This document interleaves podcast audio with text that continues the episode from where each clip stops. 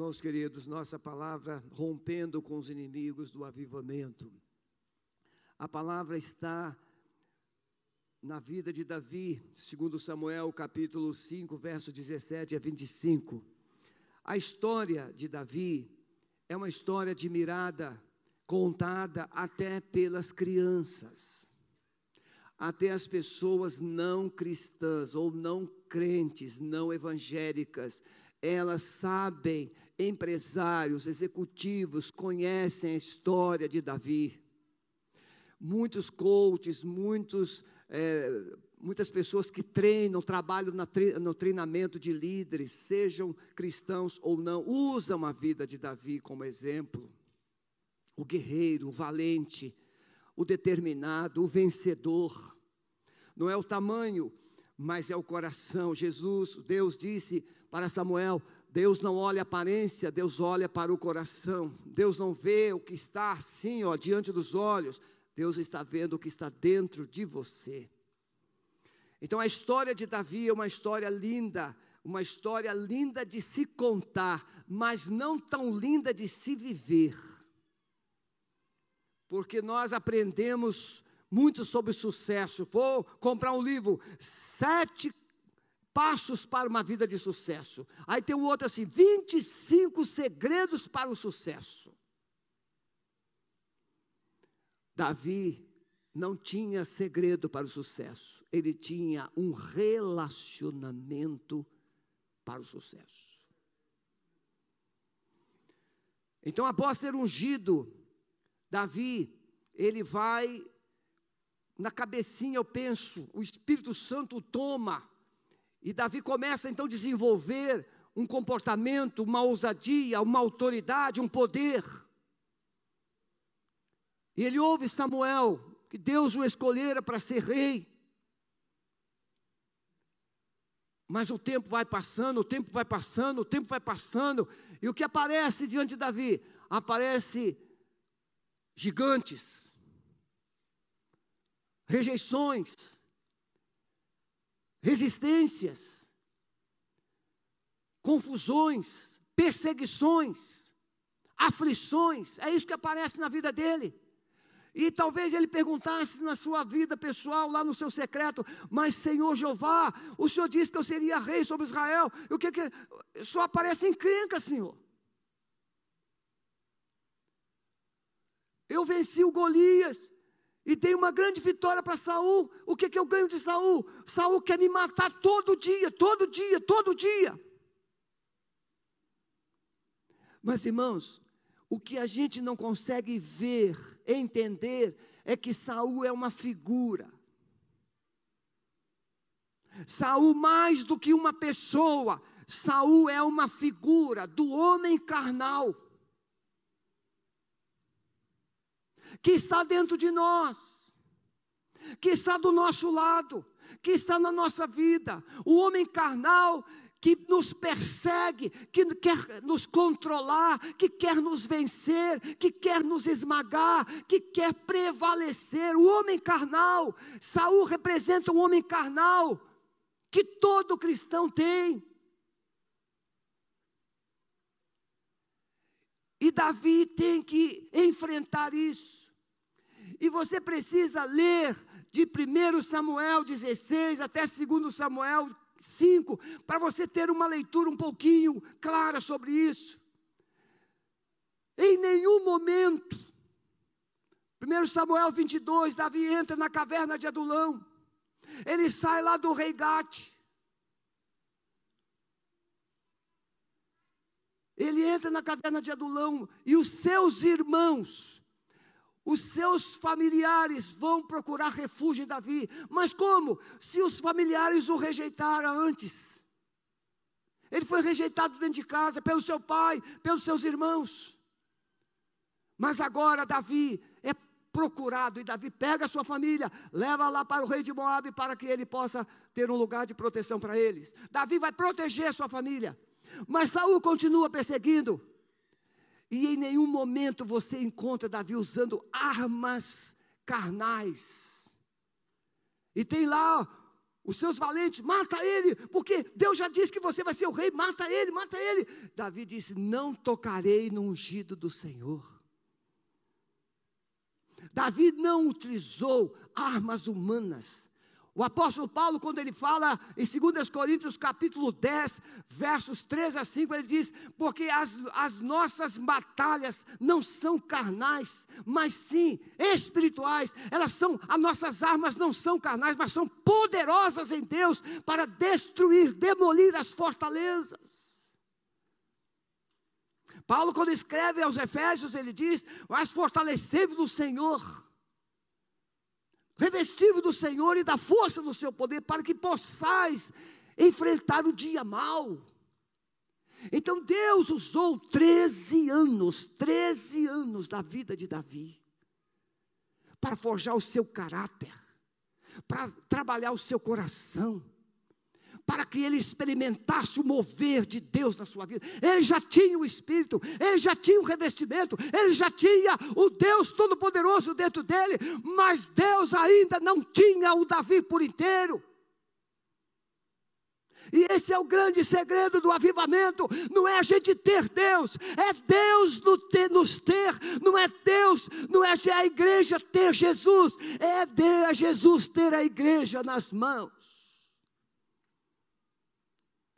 Toda a igreja tem Jesus, mas nem toda a igreja é possuída por Jesus.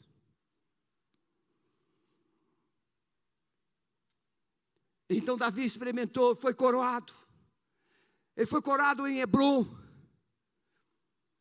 Sete anos ele governou. Ele rompeu.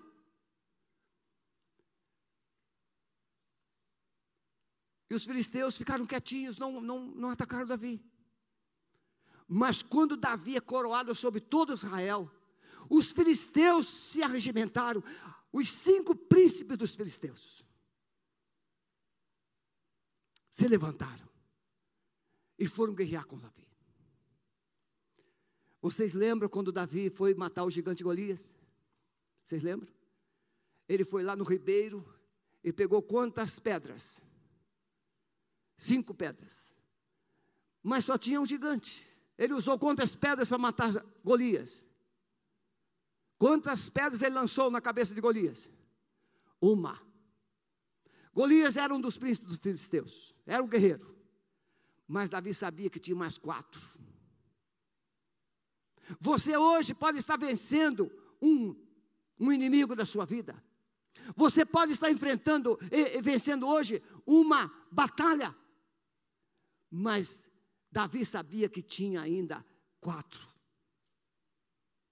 Muitas vezes nós deixamos de viver o avivamento porque nós conquistamos uma vitória e achamos que tudo se resumiu naquilo ali e paramos. Não, Davi sabia que ele estava só começando, iniciando. Ele pegou cinco pedras. Mas quando Davi é coroado sobre todo Israel, os filisteus então se arregimentam. E aí tem dois segredos importantes aqui. Primeiro, Davi, na primeira vez que os filisteus vêm, eles eles vêm através de duas, dois levantes. No primeiro levante, eles se arregimentam, Davi vai orar. Fala assim, Senhor, devo ir. Deus diz, pode ir. O Senhor vai me dar nas minhas mãos o inimigo? Sim, vou darei, darei na sua mão. E Davi vai lá e vence os filisteus. E passam algum tempo, e os filisteus se arregimentam de novo para a batalha. E Davi poderia ter feito como Josué lá, quando venceu Jericó. Josué venceu Jericó, e aí vamos agora para a cidade. Não, pega só uns três mil e vão para lá, acaba com aquilo lá. Josué não orou a Deus. Quando os gibionitas chegaram no deserto e se fingiram de um povo estranho, distante, Josué também não orou a Deus. E essas coisas trazem desastres futuros. Muitas vezes nós estamos tão empolgados com as nossas vitórias que nós paramos de orar, paramos de consultar a Deus, paramos de nos humilhar diante do Senhor. Mas isso não aconteceu com Davi. Davi teve a vitória estupenda. E os filisteus se arregimentaram e poderiam dizer: Vamos, junta todos Israel, vamos de novo. Não, ele parou e foi orar de novo. E consultou a Deus.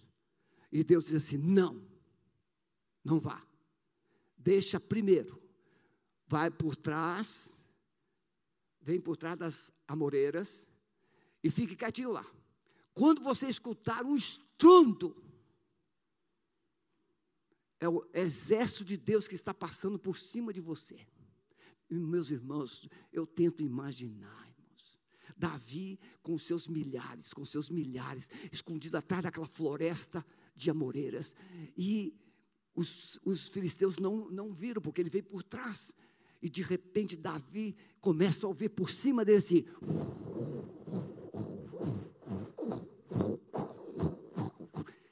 O exército de Deus. Posso ouvir um glória? Irmãos, a igreja precisa ver, não é o inimigo. A igreja não precisa ouvir os gritos que Golias tinha dado para Saul. A igreja precisa parar de ouvir o inimigo. A igreja precisa ouvir o, o, o, o exército de Deus trabalhando. Você não vê, você não ouve, mas os anjos estão aqui, a glória de Deus está aqui, a presença de Deus está aqui, e essa presença, ela é possuída, conquistada pela fé, não é com os olhos, é pela fé. Quando nós andamos de fé em fé, e aí Davi ficou quietinho, obediente. E quando ele escutou aquele barulho, e aí o Espírito de Deus disse: agora vá. E foi um massacre. Davi, uma grande vitória. Os filisteus não se levantaram mais um dia no reino de, de Davi. Eu quero, irmãos, colocar nesse, nesse fechamento, diante disso tudo, então o texto vai dizer que Davi rompeu como os filisteus, como as águas. Rompeu. Davi toma, então, aquelas cinco pedras, porque ele sabia que os filisteus não eram constituídos de uma cidade, eram cinco reinados, eram cinco potestades. Davi venceu um, mas tinha quatro. E eu quero então trabalhar nesse finalzinho de palavra Quais são os inimigos do avivamento? Davi experimentou o avivamento, Davi experimentou a glória de Deus, Davi experimentou a vitória total. Davi agora era rei sobre todo Israel. Israel vivia dias tremendos, poderosos. A glória de Deus estava sobre a nação. Mas tem inimigos que querem roubar a sua vitória. Quais são esses inimigos? Príncipe de Gaza significa destruição isso pode significar a sua confiança em sua própria força, ou a confiança que você deposita em você mesmo. Foi Gaza que Sansão matou mais filisteus da sua morte do que em vida. Foi em Gaza que Sansão encontrou Dalila. Você lembra de Dalila? A armadilha dos filisteus? Foi em Gaza que Sansão ficou lá como um jumento amarrado no moinho, moendo, com os olhos furados. Foi em Gaza que Sansão, o Espírito Santo foi embora da vida dele, sem ele nem perceber. Porque Sansão pensava que era todo poderoso sem Deus e se envolveu, mergulhou no pecado, a sua autoconfiança, e ele diz assim: Eu sairei como das outras vezes. Quantos de nós já passaram por essa decepção? Não, eu vou dar um jeitinho, como sempre, mas tem coisas que não tem jeitinho. Tem situações que não tem jeitinho, tem situações que só Deus pode dar o jeito. E esse jeito custou a vida de Sansão. Para Sansão fazer, cumprir o propósito que Deus deu, não era para ele morrer, mas Sansão desobedeceu, fracassou, e isso custou a sua vida, para ele retomar e cumprir o propósito de Deus na sua vida. Sim, ele libertou Israel dos filisteus, mas custou a vida. Príncipe de Gaza, mas tem o príncipe de Gate, lugar amargo, príncipe de lagar, lugar de amargura. Sabe, outras coisas que roubam a alegria, o avivamento de Deus na vida da igreja? Crentes amargurados, crentes ressentidos, crentes com ciúme, com inveja. Irmãos, Salomão escreveu em Provérbios que um, coração ressentido é como uma cidade sitiada, que é impenetrável. Se você tem uma maguinha no seu coração, você precisa trazer isso para a cruz. Se você tem um ressentimento, você precisa se livrar disso. Porque você não pode se enganar. O Espírito Santo não traz alegria em um coração ressentido, magoado, revoltado. Não. O Espírito Santo, ele trabalha para te convencer que esse, esse lixo não foi feito para estar dentro de você. Você é templo do Espírito Santo e não de mágoas e ressentimentos. Amém, meus irmãos?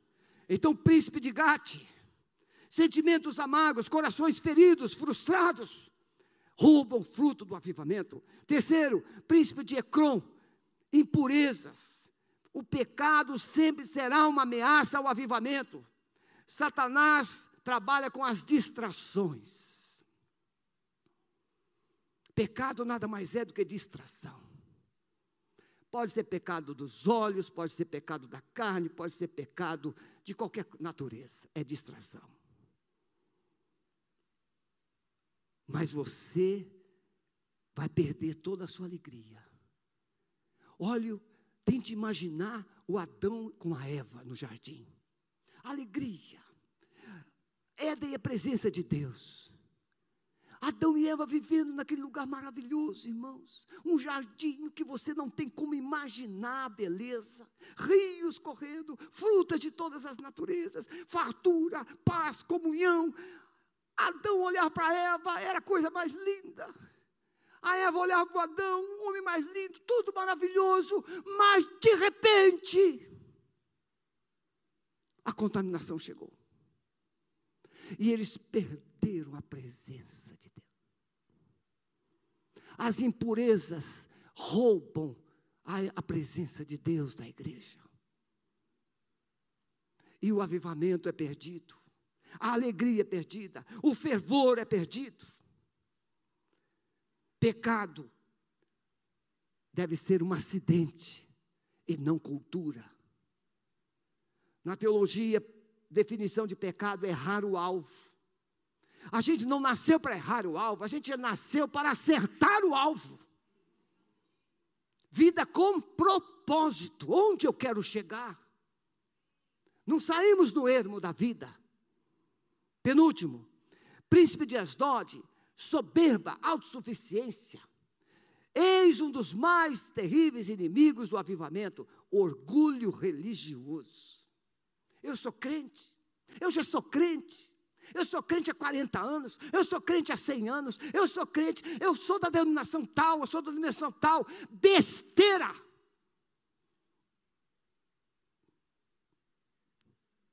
Besteira.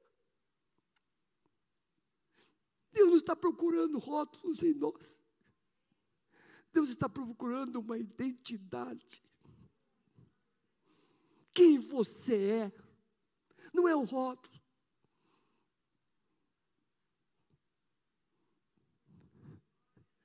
É quem você é. Eu sou um filho de Deus. Eu tenho a marca do sangue de Jesus. Eu tenho uma unção Orgulho, irmãos, tirou muita gente da presença de Deus, inclusive o Lúcifer. O Lúcifer tinha tudo no céu, mas ele se ensoberbeceu e foi jogado para baixo.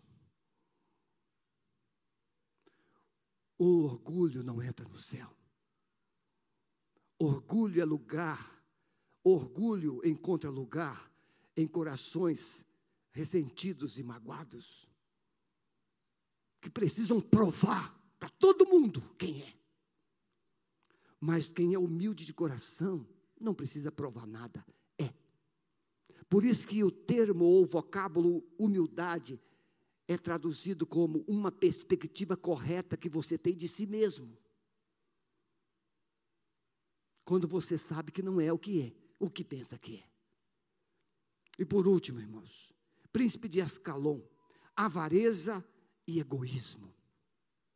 Avareza e egoísmo são duas áreas que Satanás trabalha na alma humana para construir impérios, Torre de Babel, domínios, avareza, não pensa no outro, avareza, só pensa em si mesmo. É aquele homem da Bíblia que teve uma, uma plantação, uma produtividade esplêndida, e ele disse: Alma, tens em depósito bens para muito tempo, come, folga e bebe. E Deus disse: Louco, esta noite você vai ser chamado à eternidade. E o que você tem, para quem vai ficar? Não precisamos de um coração avarento, precisamos de um coração, como diz Paulo aos Coríntios, nós somos nada mais do que despenseiros da graça de Deus. Você é um canal, você é só um instrumento. O que você tem não é seu, está emprestado. Ele te emprestou por um tempo. O carro não é teu, a casa não é tua, o dinheiro não é teu, esse potencial não é teu. Um acidente e a pessoa fica vegetando em cima de uma cama anos e anos. O potencial é Deus que deu para um propósito. Baixe a sua cabeça, por favor.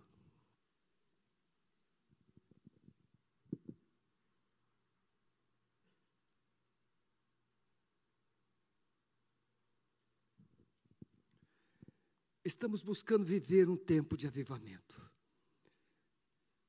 Enquanto Davi vivia a só em Judá, parece que tudo estava tranquilo. Mas quando ele conquistou o propósito de Deus, o inimigo se levantou. Talvez sua vida vive aí rasteira, raquítica, e você acha que está tudo bem, porque você está vivendo meia vida, você está vivendo um pedaço de vida, mas Deus não te chamou para viver uma vida de mesquinharia, uma meia vida. Deus tem uma vida plena. Jesus disse: Eu vim para que tenhas vida e vida em abundância. Davi nunca usou armas carnais, Davi usou armas poderosas em Deus. Quando Deus batalha por nós, o inimigo fica debaixo dos nossos pés. Nesta manhã, Deus quer recolocar você no caminho. Nesta manhã, Deus quer recolocar você no propósito. Porque você foi chamado por Ele para fazer algo que só você vai fazer.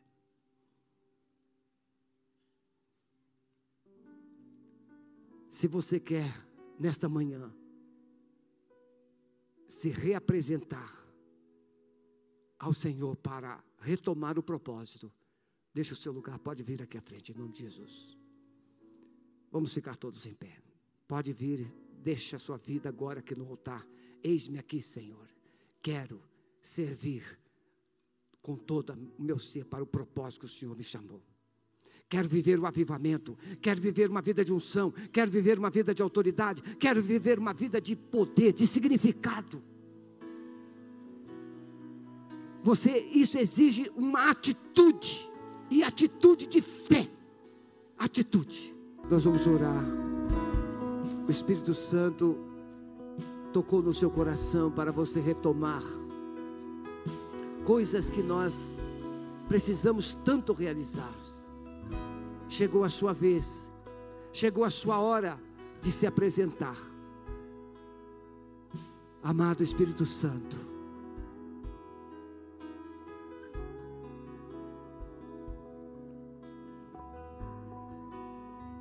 traz luz ao coração da tua igreja, Senhor. Traz luz, Senhor. Revela que precisa ser colocado na cruz. traz espírito de quebrantamento, de arrependimento. O nosso lugar é aos pés da cruz, Senhor. Mas, Senhor, ao pé da cruz traz um revestimento de autoridade para uma retomada da caminhada, Senhor, um reinício. Reacende a chama no coração de cada um de nós, Senhor, para vivermos esse propósito do Senhor. Nós abençoamos esses queridos que estão aqui, que aceitaram o desafio, que se consagram, que se entregam. Faça deles, Senhor, um farol, cada um cada pessoa que está nos acompanhando em casa, que a glória do Senhor invada essas casas, invada essas famílias, incendeie esses lares, Senhor, e abençoe. Nós entregamos a tua igreja, Pai, nas tuas mãos. Eis-me aqui, Senhor. Eu me entrego nas tuas mãos. Eu reconheço quanto eu dependo e preciso de ti. Nos ajude, Senhor, nesta caminhada. Em nome de Jesus. Amém. Podem voltar para os lugares de vocês. E quem veio, como eu disse, se apresente ao pastor Maurício. Assentem-se um minutinho, por favor. Irmãos, nós não fizemos nem momento de dízimo, nem de oferta, nem de nada, e nem passamos os avisos. Mas nos avisos tinha uma convocação da nossa assembleia para domingo que vem. Pastor, o que, que é isso? Assembleia, nós precisamos aprovar algumas coisas como, por exemplo, o pastor Calixto está já funcionando como missionário, mas para ele ter direitos ao plano de saúde, a gente tem que passar esse assunto na Assembleia. Miguel, pastor Miguel, pastor Marcelo, eles ainda né, é, tem coisas que na vida deles depende dessa aprovação, como pastores que estarão sendo ordenados, se Deus quiser, ainda esse ano. Então, Assembleia domingo que vem, às 10 horas da manhã. Mas pastor, vai ter culto assim normal? Sim, o culto é normal. Se você for muito usado pelo Espírito Santo, a gente vai ter tudo que a gente teve hoje, mais assembleia. Porque a gente pode deliberar com a mesma sabedoria que o Espírito Santo deu, tá bom? É, qual o pastor que vai me ajudar aqui na saída? Pode ser, Marcelo? Então, Marcelo vai te ajudar na orientação de como você vai sair no final desse culto. Hoje não dá para a gente brincar, porque hoje temos um grande número, tá bom? Deus a todos abençoe.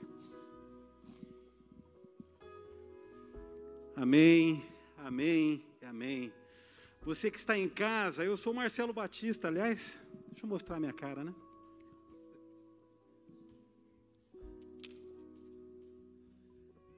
A gente está tão habituado à máscara que às vezes esquece de tirar, né? Eu sou o Marcelo Batista, aquele que escreve lá assim: a você que nos acompanha de perto, de longe ou de muito longe, o nosso desejo é ser bênção na sua vida. Num final de um culto como esse, que delícia poder ter a certeza de que nós fomos usados como ferramentas nas suas vidas. Então, de vocês, a gente se despede primeiro. Aqui a gente fica, mas esperamos vocês hoje à noite, às 18h30, nosso mais um culto de celebração. Amém? A você que está